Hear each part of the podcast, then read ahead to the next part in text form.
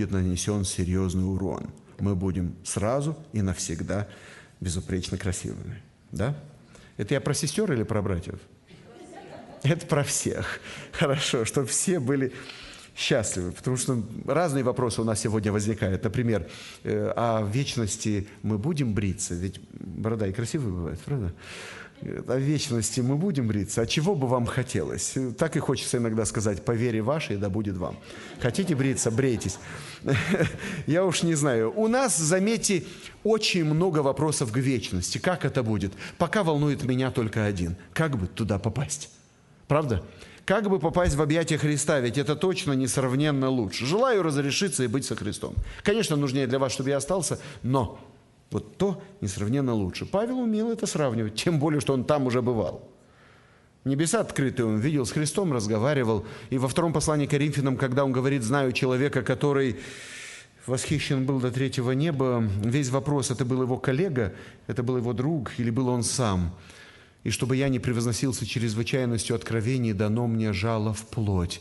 Вот получив одно жало, Павел, наверное, э, потом всегда обо всех откровениях рассказывал в третьем лице, чтобы ему не дали еще одно жало. И говорит, знаю человека, который что-то видел. Может, видел он сам, но как-то неудобно было ему об этом сказать. Но факт остается фактом. Тот мир лучше, чем этот. Не будет плача, ни вопля, ни слез ни болезни уже не будет. Поэтому эта метаморфоза – вещь хорошая. Если Инох был переселен, не увидев смерти, несложно поверить, что и церковь в момент преображения будет переселена, и не все увидят смерти. Потому что если это было, прецедент, несложно поверить, что это может повториться. Потому Христос, победив смерть, дал нам надежду, что это возможно. Он победил. «Имею ключи» имею ключи, я разрешу. В Ветхом Завете тоже были воскресенья. Да, но те, кто восставали из мертвых, потом умирали снова. Даже Лазарь. Мы не читаем про это, но вот Лазаря вывели из гроба, но это не значит, что он не умер снова. Христос первый, кто умер, воскрес, и смерть над ним не имеет уже власти. И если Илья и Инох не умирали, а любители книги Откровения проводят параллели между Ильей и Инохом и книгой Откровения 11 главой и пытаются говорить, это если человеку положено один раз умереть, то и те должны умереть. А что если это два свидетеля из книги Откровения? Э, а, а может быть это они? Другие все-таки говорят, нет, это будет Илья и Моисей в конце концов он превращал воду в кровь. Ну, брат Анатолий любит здесь книгу Откровения, поэтому я не буду переходить в детали. Может, когда-то мы вместе с ним какие-то лекции почитаем на эту тему. Брат Анатолий, я помню наши беседы еще в лагере на эту тему. Остановлюсь только вот на чем. Инох действительно сильнейший персонаж. Персонаж из допотопного мира – у нас есть один персонаж из послепотопного мира, Илья, который не увидел смерти, и персонаж из допотопного. Из двух миров, и до, и после, есть по одному человеку, который не увидел смерти. Прецедент разрешает нам поверить, что если они не увидели, то я верю апостолу Павлу, когда он говорит, и не увидят те, за кем Христос придет, когда восхитит свою церковь. Но в этом тексте есть один интересный момент. Ибо прежде переселения своего – получил он свидетельство, что угодил Богу. Заметьте, Бог не просто берет кого попало, на первый, второй рассчитайся, вторых беру. Нет, берет тех, кто боится Его, кто правильно ходит перед Ним. Поэтому стих из книги «Бытие» очень важен. Новый Завет дополняет этот текст, но не отменяет его. Инох умел ходить перед Богом. Иной умел это делать. Я дам несколько современных вариантов перевода. Благодаря вере Инох был взят из этого мира, не увидев смерти. Благодаря вере. А мы на что рассчитываем, дорогая церковь? Разве не путь веры предписан нам Богом? Благодаря вере Инох был взят от этого мира, не увидев смерти. Его нигде, нигде не могли найти. Куда же он делся, никто не знал. Интересный перевод – но до того, как он был взят, он заслужил одобрение, как человек, угодивший Богу. Я люблю делать на этих вещах ударение. Почему? Другими словами, Бог просто плохих людей забирает и автоматически делает их хорошими? Или все-таки имеет значение, как мы ходим перед Богом? Илья и Енох – это случайный персонаж? Бог забрал двух плохих и где-то между небом и землей их переделал? Или все-таки то, как они ходили перед Богом, имело значение в Божьих глазах? Правда интересно? Это серьезнейший момент. Это серьезнейший момент. Я не хочу уходить в калиминизм армянянства, а мог бы сейчас, чтобы поговорить на эту тему. Я остановлюсь только на одном. Остановлюсь только на одном. Имеет значение, как мы живем. И Бог все это видит – он нравился Богу. Вообще смелый перевод, красивый перевод. Дам еще два. Благодаря своей вере Енох был вознесен к Богу, чтобы не увидел он смерти, и люди не смогли найти его, потому что Бог взял его к себе. В Писаниях сказано, что до своего вознесения он угодил Богу. Удивительные переводы, но уже перед тем, как это случилось, было видно, что Бог доволен. Христианский, христианский текст не оставляет сомнения. Инох был положительным персонажем. Попытка юдаизма атаковать Еноха как героя в данном случае разбивается о свидетельства, которые мы имеем в Новом Завете. Кстати, не потому ли это послание называется к евреям? Наверное, и сегодня содержание этой книги интересно современным иудеям. Благодаря вере Енох был взят из этого мира, не увидев смерти. Его нигде не могли найти. Он угодил Богу. Как должно жить нам, если мы хотим быть переселенными?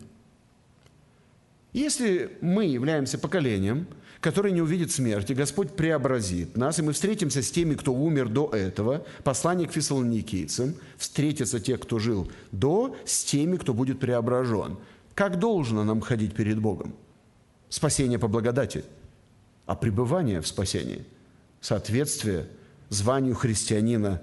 Об этом стоит чаще размышлять, а не упразднять все до того, что если это в кармане, то можно расслабиться и уж самый крайний вариант. Слава Богу, более редко встречаемый, уже не важно, как мы живем. Спасенный по благодати может вообще жить как попало. Это крайний вариант определенного николаитства, если хотите. Ну, не буду сейчас посвящать детали, а николаитцы написано в книге Откровения. Кто такие николаиты? И почему именно их отвергает Христос. Впрочем, то в тебе хорошо, что ты ненавидишь дела Николаитов, которые и я ненавижу. Потому в Библии написано не только о любви и об определенной позиции противления по отношению к подобного рода ересям. Посвященная жизнь Богу. О чем идет речь? Надо жить жизнью Бога угодной. Это красиво звучит, и именно об этом идет речь в этом тексте. Поскольку о нем было засвидетельствовано, что он до того, как был взят, угодил Богу. Другими словами, Бог взял человека, который в поступках продемонстрировал свою любовь к Богу. Итак, о чем надо думать нам? Я хотел бы предложить одну фразу, прочитайте ее вместе со мной внимательно. Посвященная Богу жизнь связано с трудом. Мы можем сказать, что христианин, посвященный Богу, игнорирует дары, которые Бог ему дал, призвание, которое он имеет. Мы можем сказать, что тот человек, который игнорирует Божью волю относительно церкви и труда в церкви, э, может быть назван э, человеком угодным Богу, или его жизнь может быть названа образцовой. Да, конечно же, нет. Как правило, отвечаем быстро, но нет.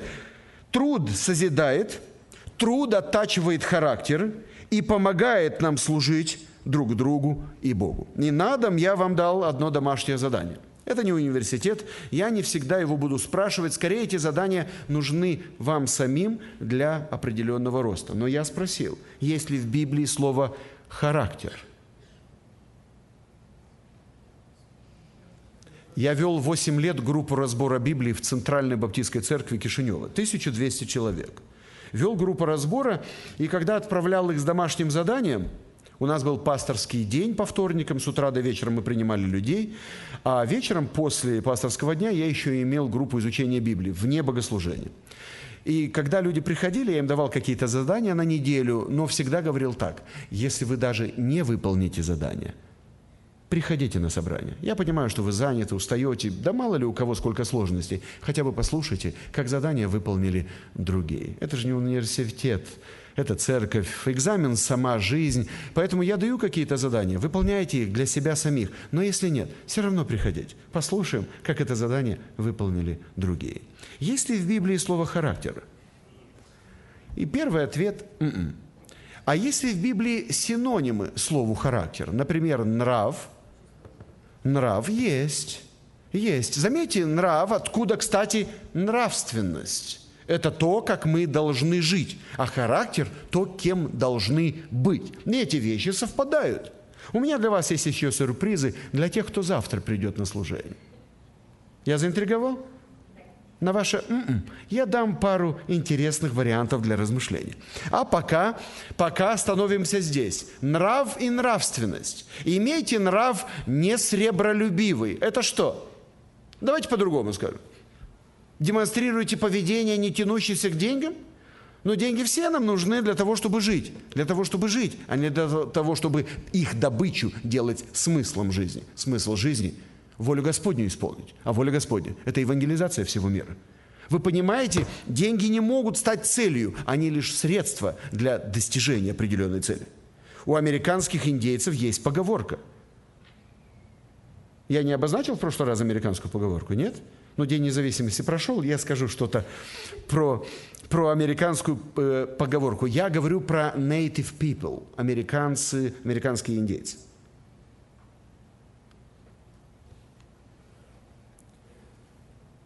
Когда вы срубите последнее дерево и загрязните последнюю реку, это американцы обращаются к белым. Когда вы срубите последнее дерево – и загрязните последнюю реку, может быть, тогда вы поймете, что деньги есть нельзя. Очень интересная мысль. Это их оценка поведению европейцев, приехавших на американский континент. По их мнению, главное, что нас интересует, это заработать. А у индейцев жить в гармонии со, с природой. А может быть, правда посередине. Наша главная цель это жить в гармонии с природой, охранять этот мир и помнить, что Бог нам его подарил. Поэтому Богу надо поклоняться благодаря за природу, которую Он нам дал. Вот все вместе это то, что должна проповедовать церковь. И имейте нрав не сребролюбивый. Зарабатывать надо, работать надо. Я знаю, что вы много работаете в Америке. Работайте своими руками, чтобы было из чего уделять нуждающимся. Пожертвования – это все, безусловно, очень важно, но это не может быть целью. Не деньги ради денег, а деньги ради чего? Имейте нрав не сребролюбивый. Это только вопрос денег. А еще какие тексты касаются нравственности? А еще какие-то тексты э, касаются линии поведения? Я буду рад с вами завтра продолжить размышления на эту тему. Но наша лекция не закончилась, мы продолжаем. Итак, умоляю вас, братья, милосердием Божьим, представьте тела ваши в жертву живую, святую, благоугодную Богу для разумного служения. Здесь удивительный текст. Святая, отдаление от греха. Благоугодная, значит, волю Господа нужно изучать. Познавайте, что есть воля Божья. Не зная волю Божью, мы не сможем жить благоугодной Богу жизнью. Для разумного служения включается разум в понимание Божьей воли и Его Слова. Реализация не наших планов, а Его планов через нас – и очень важно жертву живую. Почему живую? Почему живую? Потому что мертвую легче тянуть. Живую надо вязать, она противится. Вяжите жертву, несите к рогам жертвенника. А человека надо связывать, чтобы он посвятил себя Богу. Но вести насильно человека на служение – это как-то дико и как-то недостойно красивого слова «человек». Правда? В отличие от животных, которые надо было вязать, человека вязать не надо, потому что он добровольно отдает себя на служение Господу. Важность посвящения себя Богу. Ходить перед Богом – это значит быть человеком посвященным. Посвящение искренней молитвы, посвящение ежедневному чтению Слова Божьего – это и есть фундамент, на котором зиждется, созидается наша вера в Бога. Я хочу задать один простой вопрос, и надеюсь, вы на него просто ответите.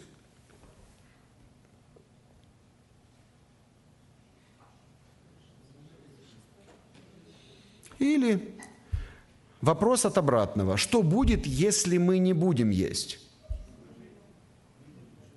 Заметьте, это действительно интересный, интересный вопрос. Это действительно интересный вопрос. Что будет, если мы не будем есть? Мы погибнем с вами.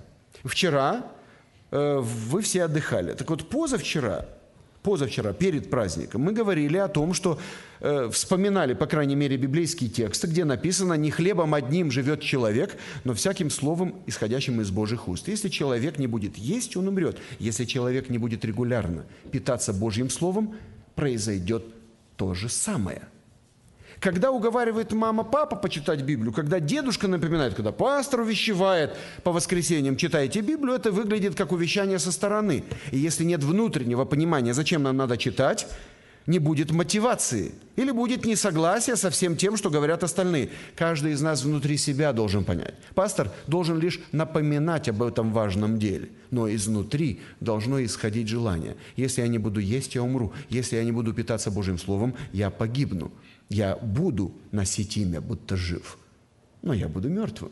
Нам всем это нужно. Итак, очень простой ответ. Зачем человеку еда? Я даю очень простой ответ. Потому что человек не может не есть. Если это про верующего человека, тогда я скажу так. Человек верующий не может не читать Библию. Давайте посмотрим на этого милого карапуза он точно не спорит ни с кем. Зато быстро подает сигналы, когда ему нужно поесть. Правда? Как он это обычно выражает? Плачет. Плачет, плачет, значит, чего-то не хватает. Если он поел и уже не плачет, значит, он был голодным. Если даже поев, плачет или не хочет есть, значит, может быть, проблемы э, посерьезнее. Но так человек устроен – что он подает определенные сигналы. Вот голод – это сигнал. Не надо его игнорировать. Голод – это сигнал. Духовный голод тоже должен подавать сигналы. Если прожив определенную часть жизни без чтения Писания, вы или кто-либо другой, давайте не про вас здесь, сливки баптистского общества – но если кто-либо прожил определенную часть жизни и не чувствует дискомфорта от того, что он не читал Библию, скорее всего, у него сломан приборчик. Или можно поставить вопрос ребром, верующий ли он. Потому что настоящий верующий человек не может не тянуться к Божьему Слову. Двое любят друг друга. Один другому пишет письмо. Двое любят друг друга. Один другому пишет письмо. Скажите, сколько второй будет медлить, чтобы открыть письмо и прочитать? Нисколько. Чем можно быстрее, правда? Ну, мы любим Господа. Он любит нас.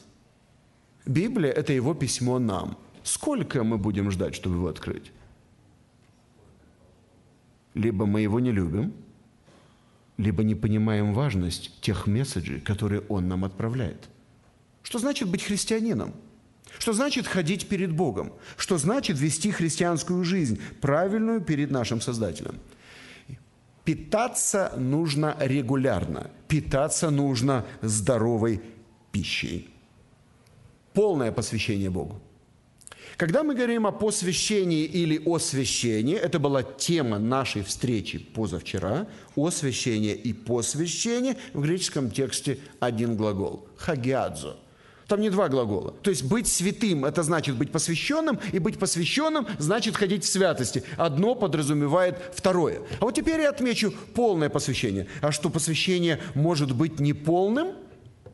Да. Когда человек не противится, но и не э, реализует себя настолько, насколько мог бы. Щадит себя. Не знаю для чего. Для завтра, для послезавтра – есть такие работники, работают наполовину. Наполовину радуются, наполовину живут, наполовину ликуют, наполовину отдыхают. Что значит полное посвящение? Это игнорирование половинчатой жизни.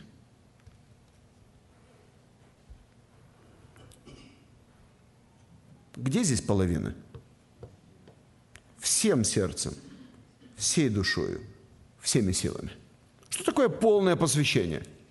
Зачем писать об этом, если верующие люди всегда посвящены полностью? То есть есть либо не посвящение, либо посвящение. Нет, если есть призыв всем, значит среди верующих есть те, кто не до конца позволяют в себе работать Богу. Большинство людей, называющих себя верующими, не знают истинной жизни в полном посвящении и отдаче себя Богу полное посвящение приносит радость. Да, да, да. Вы читали, будете иметь жизнь и жизнь с избытком, лющущая через край, больше, чем надо будет радости, подлинной, а не поддельной. Полное посвящение Богу приносит чувство настоящей радости, друзья. Я хотел бы пожелать всем именно этого. Очи Господа – обозревает всю землю, чтобы поддерживать тех, чье сердце наполовину, на одну четвертую, на одну десятую. Бог максималист, возлюбив нас полностью, ожидает взаимности. Так что же такое любить Бога всем сердцем? Об этом после небольшой музыкальной паузы. Мы споем. Хорошо, братья и сестры, давайте вместе вставшие споем молодежную песню «Как олень».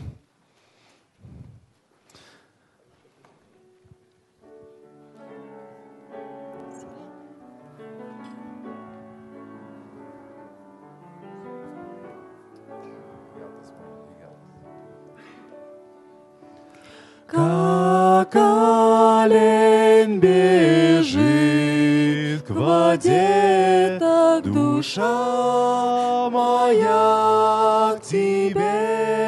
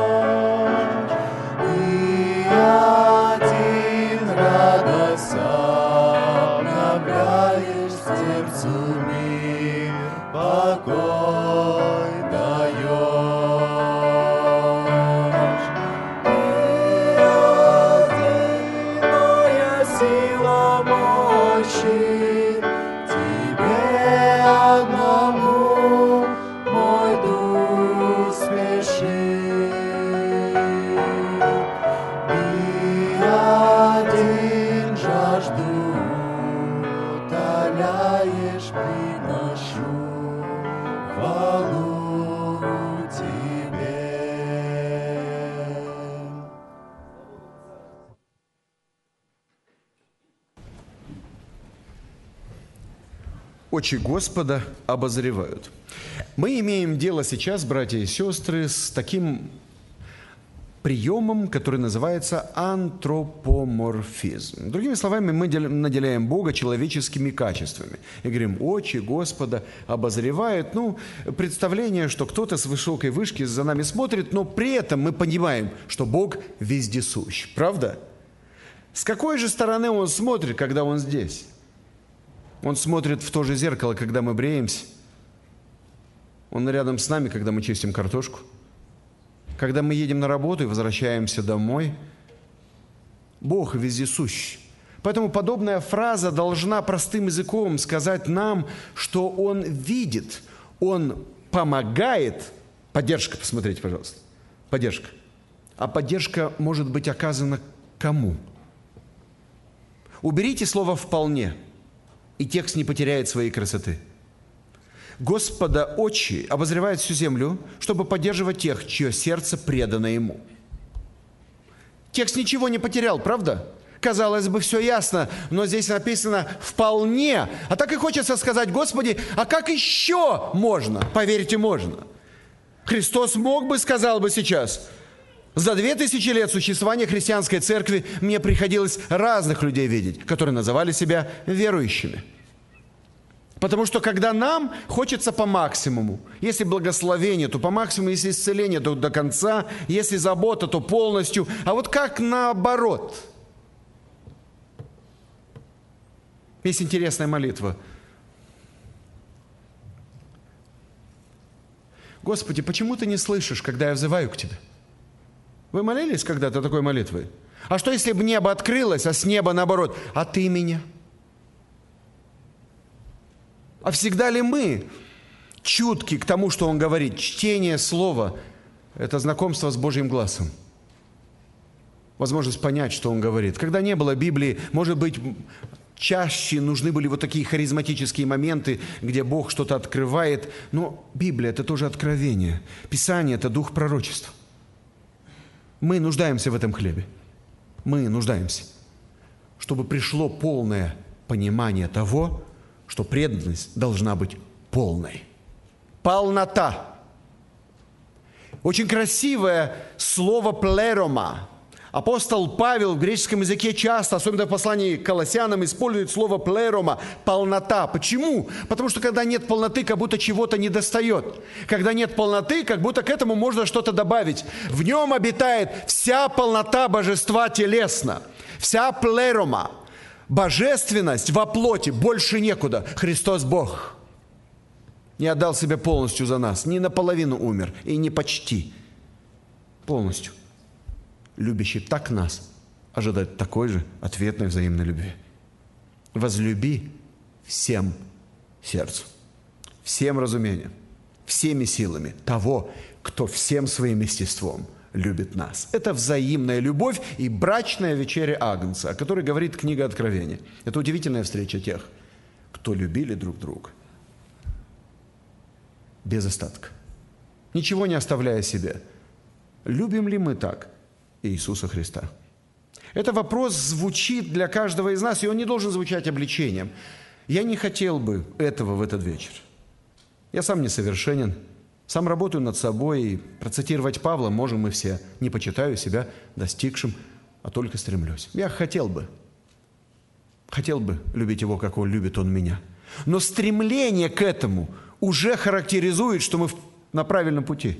Правда? Стремление, желание не всегда получается. Получится в следующий раз больше. Это и есть духовный рост. Это и есть возрастание. Святой, да, освящается еще.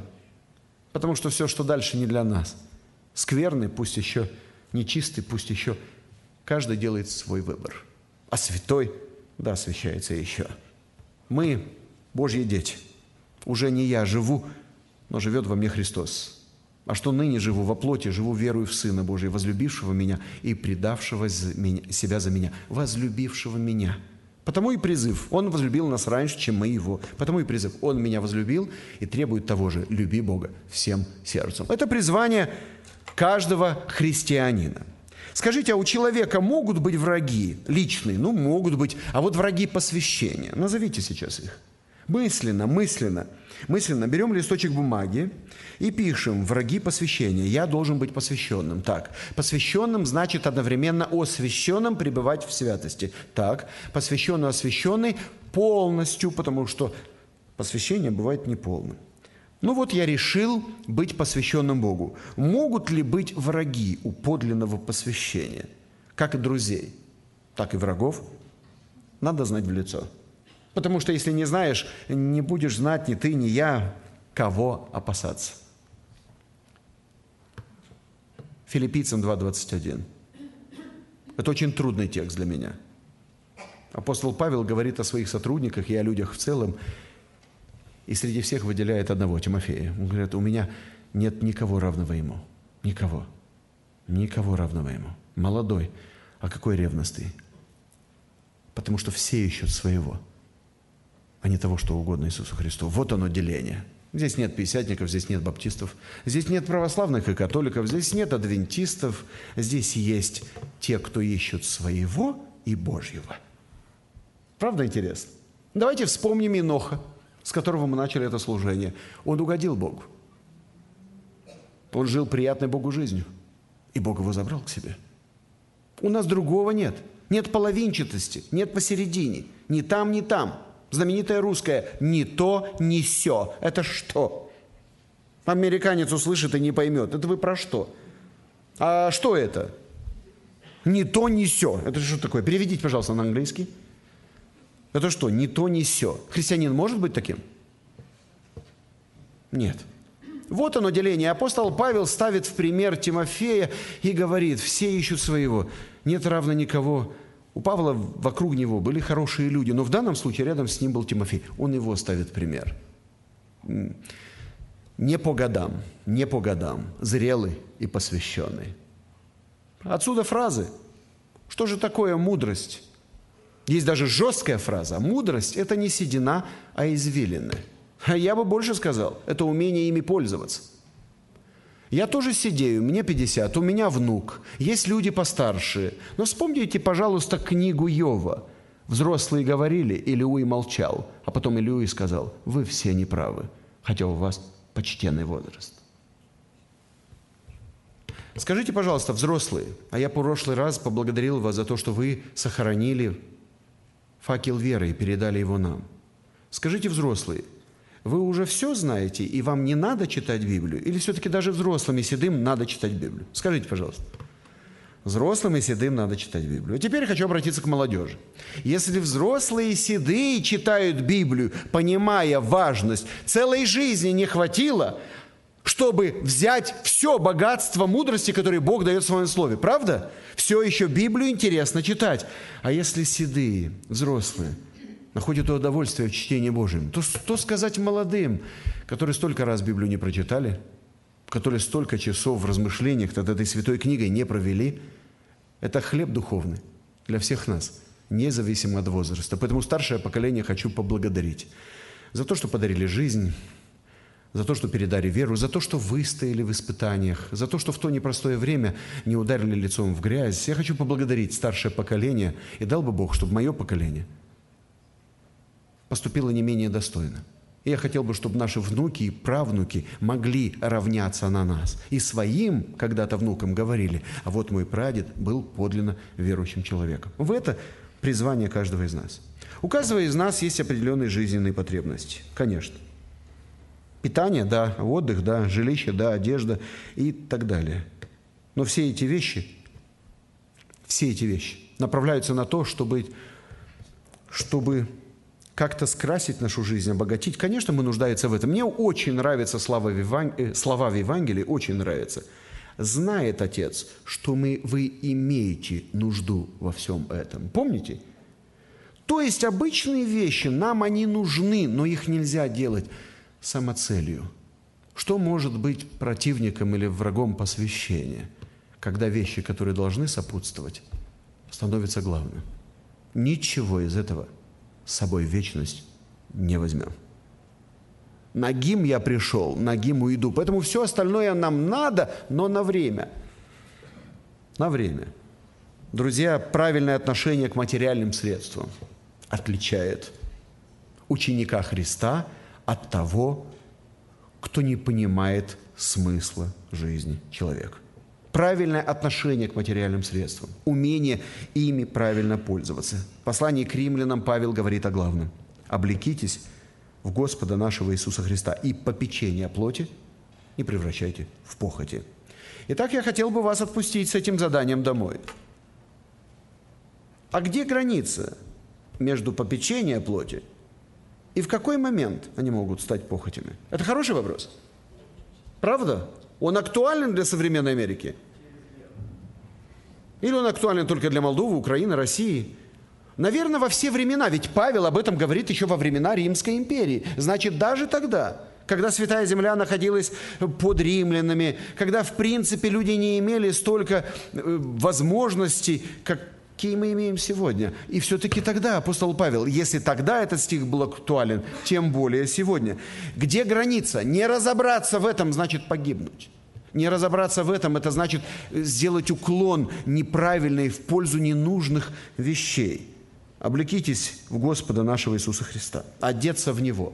Одевшись в Него, наверное, разберемся. Попечение о плоти и похоти. Попечение о плоти – это когда добываем то, что нужно, то, что необходимо, то, о чем знает сам Бог, ведь Он нас сотворил для этого. И знает Он о том, что нам это нужно.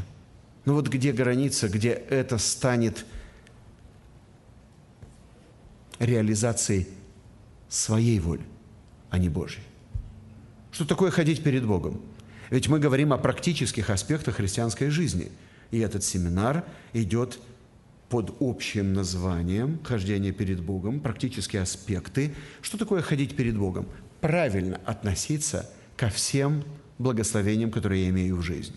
Жертвовать Обращать внимание на тех, у кого, может быть, э, нет того достатка, а может быть, трудную минуту кого-то поддержать.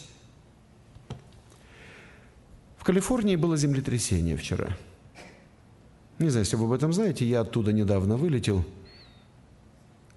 Российская МЧС, Министерство по чрезвычайным ситуациям – у них есть такое правило.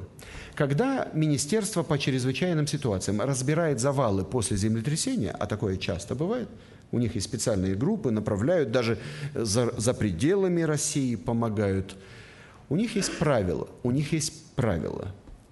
50 минут работаем, 10 минут тишины – вот 50 минут работает техника, шум, снимают плиты, достают отбойными молотками, режут разными кусачками, автоген, сварка. Все это кипит. 50 минут. Пауза. 10 минут тишины. Слушайте. Может быть, кто-то зовет на помощь. Ведь 50 минут мы разбирали завалы, вы понимаете? Целый слой сняли бетона, арматуры, стекла, и тишина. И откуда-то слышно, помогите. Все, ясно, что срочно надо помогать там. Среди суеты не всегда слышно тех, кто зовет на помощь. Выключите телефоны, телевизоры, компьютеры. Выключите все. И давайте послушаем. А может быть, свое попечение – вместо того, чтобы превращать в похоти, мы направим в нужное русло. Попечение – это забота. А может быть, кто-то нуждается в нашей помощи. Давайте сделаем это. Это и значит правильно ходить перед Богом. Потому что все те, кто обозначены как герои веры в Евреям 11 главе, были именно такими. Они неравнодушно относились к тому, что происходило с людьми вокруг них. Это и есть наше призвание. Все, что в мире, похоть плоти, похоть очей и гордость житейская не есть от Отца. Эти простые тексты – напоминание нам, как надо жить. Мы начали с вами вчера, позавчера богослужение с этого текста. И я хотел бы сегодня на нем и остановиться. Не молю, чтобы ты взял их из мира – ну, чтобы сохрани их от зла. Они не от мира, как и я не от мира. Освети их истину Твоею, ибо Слово Твое есть истина. Как Ты послал меня в мир, так и я послал их в мир. Зачем? Стих 18. Зачем мы были посланы в мир? Я помогу вам. Я люблю задавать вопросы и помогать отвечать. Ответьте на более легкий вопрос. Зачем Христос приходил в мир?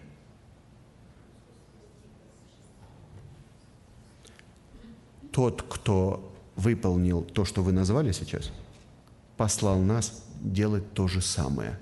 Мы не можем умереть на кресте за грехи людей, сами грешны, а вот рассказать о Спасителе – наша прямая обязанность. Если мы при этом можем дать кусок хлеба или одеть того, кто мерзнет в какую-то рубашку теплую – знаете, что мы сделаем это для Иисуса Христа? Иисус Христос сказал, был болен, был наг. Все, что мы делаем людям, мы делаем для Иисуса Христа. Может быть, это и есть правильно ходить перед Богом. Знаю, что ваша церковь жертвенная, знаю, что ваша церковь неравнодушная, знаю, что ваша церковь посвященная, знаю Виталия много лет, хороший, открытый христианин и служитель. Благодарю за приглашение. Мы все ходим перед Богом. И каждому, кто правильно относится к жизни, относятся слова о метаморфозе. Когда-то Он переселит нас и преобразит, и мы будем подобны Ему. Помоги нам в этом, Господь. Жду вас завтра. Помоги нам, Господь. Завтра в 17 часов вечера или 5 p.m. И вы, кстати, еще помните, что такое 17, а не только 5? Хорошо. Я благодарю всех вас. Я передаю слово брату Виталию. Хорошо, братья и сестры, у нас еще есть некоторое время. А может быть, у кого-то есть вопросы по теме, о посвящении, о применении, о том, что мешает или еще, пожалуйста. Ну, одно небольшое, как, ну, как сказать, по моему личному опыту. Иногда верующим мешает полное посвящение, как Христос некогда говорил, враги человеку домашние его. Ну, вот это один из, из это не обязательно ну, но это часто бывает. Но у меня вопрос другой. Как решил, Бог решает вопрос первородного греха в отношении Илии и Еноха? Отличный вопрос. Ну, ну, отличный вопрос. Вы, вы, вы видите, какие у нас члены церкви, если думающие? Это такой духовный уровень хороший. Отлично. То есть, если они не умерли, то как с этим быть? Ну, конечно же, есть одно из разрешений. Одно из разрешений, я не просто так я не просто так э, заговорил об Илье и Енохе. Поэтому одно из толкований, которое решает это напряжение, это как раз, что и они пройдут через смерть. В книге Откровения есть два свидетеля, которые будут убиты. И потом воскреснут через три дня в глазах всех людей. А значит, и они пройдут через смерть. Это один из вариантов. Второй вариант, второй вариант. Вопрос первородного греха не надо привязывать к смерти. Почему? Вопрос первородного греха – это, во-первых, богословский вопрос, а не библейский. Я хочу, чтобы вы это знали. Нет в Библии сочетания первородный грех. Это богословское понятие, а не библейское.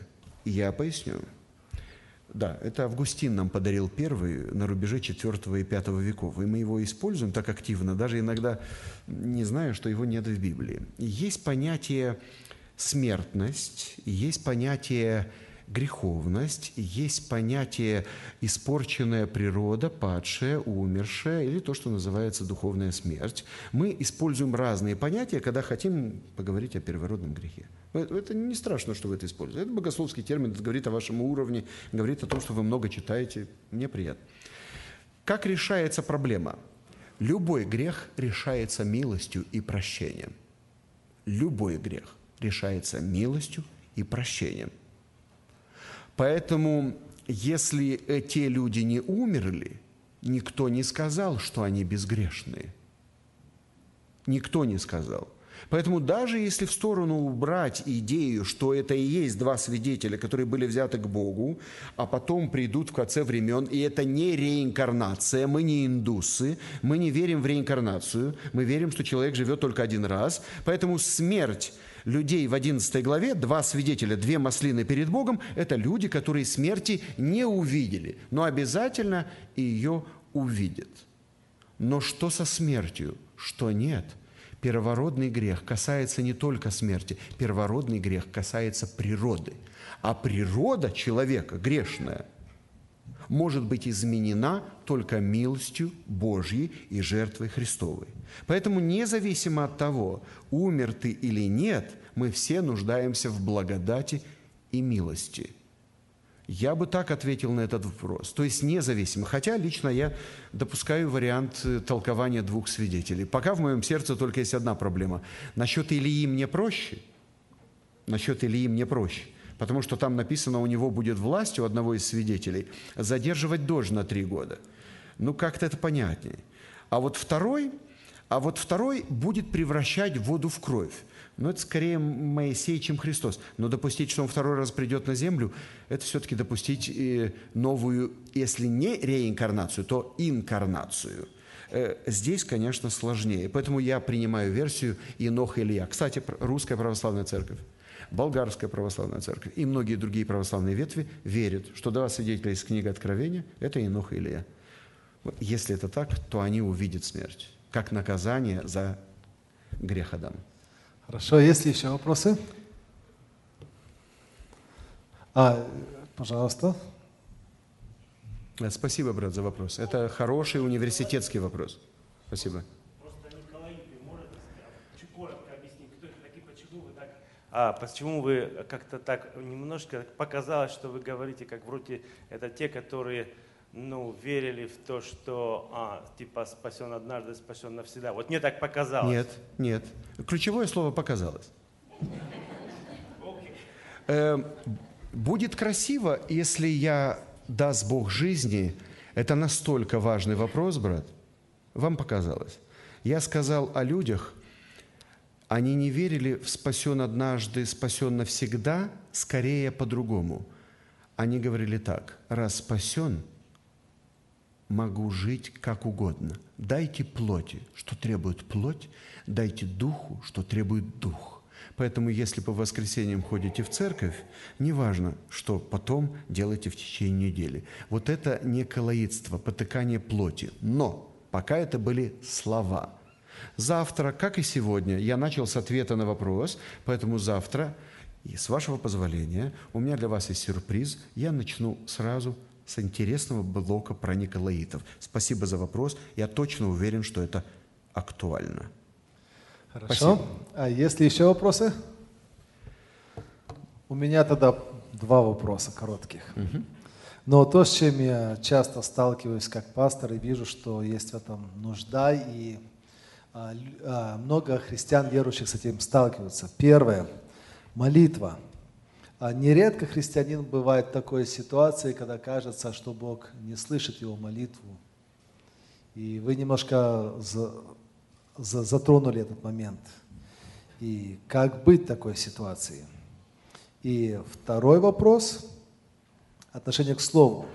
Когда вы говорили о том, что настоящий, как здоровый человек – это питающийся человек, так и здоровый христианин – это читающий христианин. Но очень часто можно встретить христиан, которые слушающие, приходящие на собрание слушающие, или где-то по радио, или еще что-то, но мало читающих.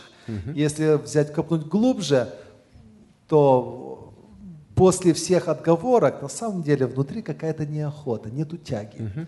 Что делать, чтобы эта тяга появилась? Да. Если вещи называть своими именами, то это действительно так. Друзья, э, вы в иммигрантской среде в Америке часто используете слово excuse. Э, Есть excuse, нет excuse. Так я, мне нравится, как говорят иммигранты, там и русские, и, и- и- и- Так вот, когда слова написанного не было у каждого, и Библия была дорогой, и копии Библии были дорогими, был excuse. Люди приходили в синагогу и слушали. Когда Иисусу подали свиток Исаи, а простите, только свиток Исаи, если вы бывали у, у евреев, если бывали в Иерусалиме, свитки – это серьезные кожаные тексты. Поэтому носить с собой просто так эти книги, они, во-первых, очень дорогие, только у богатых. Во-вторых, их не передвигали, они хранились в домах. Это попозже уже появятся кодексы, книги, которые можно было сшивать. Поэтому excuses, простите, извинения, э, было во времена, когда у людей не было своих копий, и они должны были все воспринимать на слух. Помните книга Ездра, Неемия, «Возвращение из Вавилонского плена», где их посадили, читался текст, а они слушали. То есть они не следили за текстом. Они слушали, не у каждого была своя копия. У царя разве что была обязанность сделать копию с Писаний и иметь свою копию. Но это царь. Любой манускрипт стоил очень дорого. Во времена, когда мы можем читать, а ведем себя так, будто бы эти копии все еще стоят очень дорого, мне кажется, извинений нет. Почему? Потому что на слух меньше воспримет сердце, чем запомнит, если будут глаза бежать по тексту. Это практика. Когда ты слушаешь, ты запоминаешь столько. Когда читаешь текст, запоминаешь больше. Если вы разрешите, я завтра тоже это включу прямо в начало лекции, очень коротко. А пока скажу так. Если Бог позаботился, чтобы у каждого была своя Библия, то чтение, в отличие от только слушания, дает возможность Слову больше оставаться в нас. Я тоже слушаю, иногда прослушиваю тексты, но это у меня идет как дополнение к чтению, а не замена чтения. Читать – это значит оставлять больше слова в себе. Читать и изучать, читать и размышлять. Чем глубже проникаем в текст, чем больше остается в нас. Если ввиду профессии вашей, ну не знаю, там тракист, он едет и слушает, это понятно. Но когда, простите, вы уже приехали, откройте Библию и почитайте.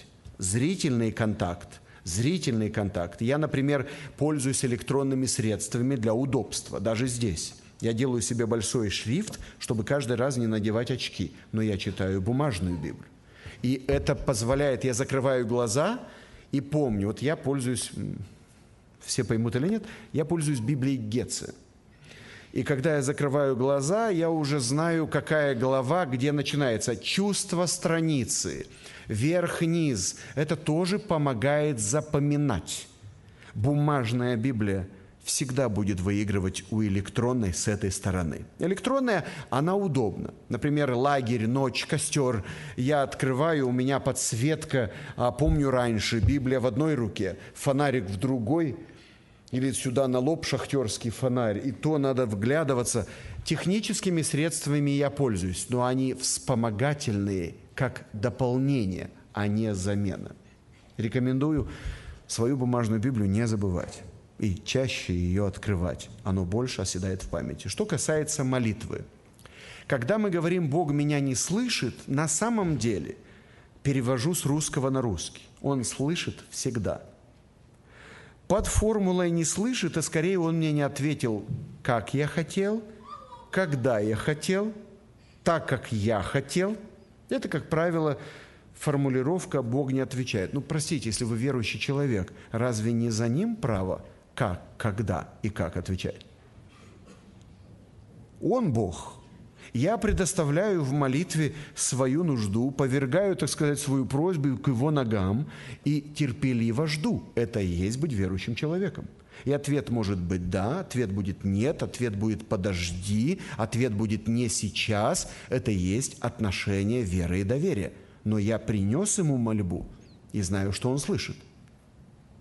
В каких случаях он не слышит, мог бы сказать опять я – когда живем в грехе, но хотим, чтобы Он прибегал к нам на помощь каждый раз, когда мы нуждаемся в этом. Не путайте Бога с официантом. И церковь – это не ресторан. Поэтому, если говорить об образах, это образный язык, слышит, не слышит, он, конечно же, все слышит, потому что иначе э, это атака на его всезнание. Как же он всезнающий не слышит – то есть он все знает, все слышит. Но им, для него мерзость э, молитва, которую произносит человек из лукавого сердца, хитрого. Если человек пытается использовать Бога, а не пытается предоставить себя в распоряжение Богу.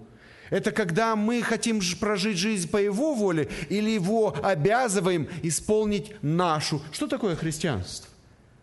Поэтому мне представляется, Бог слышит абсолютно все – Понимаем ли мы, как он реагирует? Умеем ли в смирении ждать? В этом проявляется подлинная христианская сущность. Да будет на все воля Твоя, но не моя. Если каждая молитва заканчивается так, это смирение, а Бог слышит молитвы смиренных. А вот на кого я презрю? На смиренного, сокрушенного сердца – и на трепещущего пред Словом Моим. Хотите быть услышанными? Вот эти три условия надо выполнить.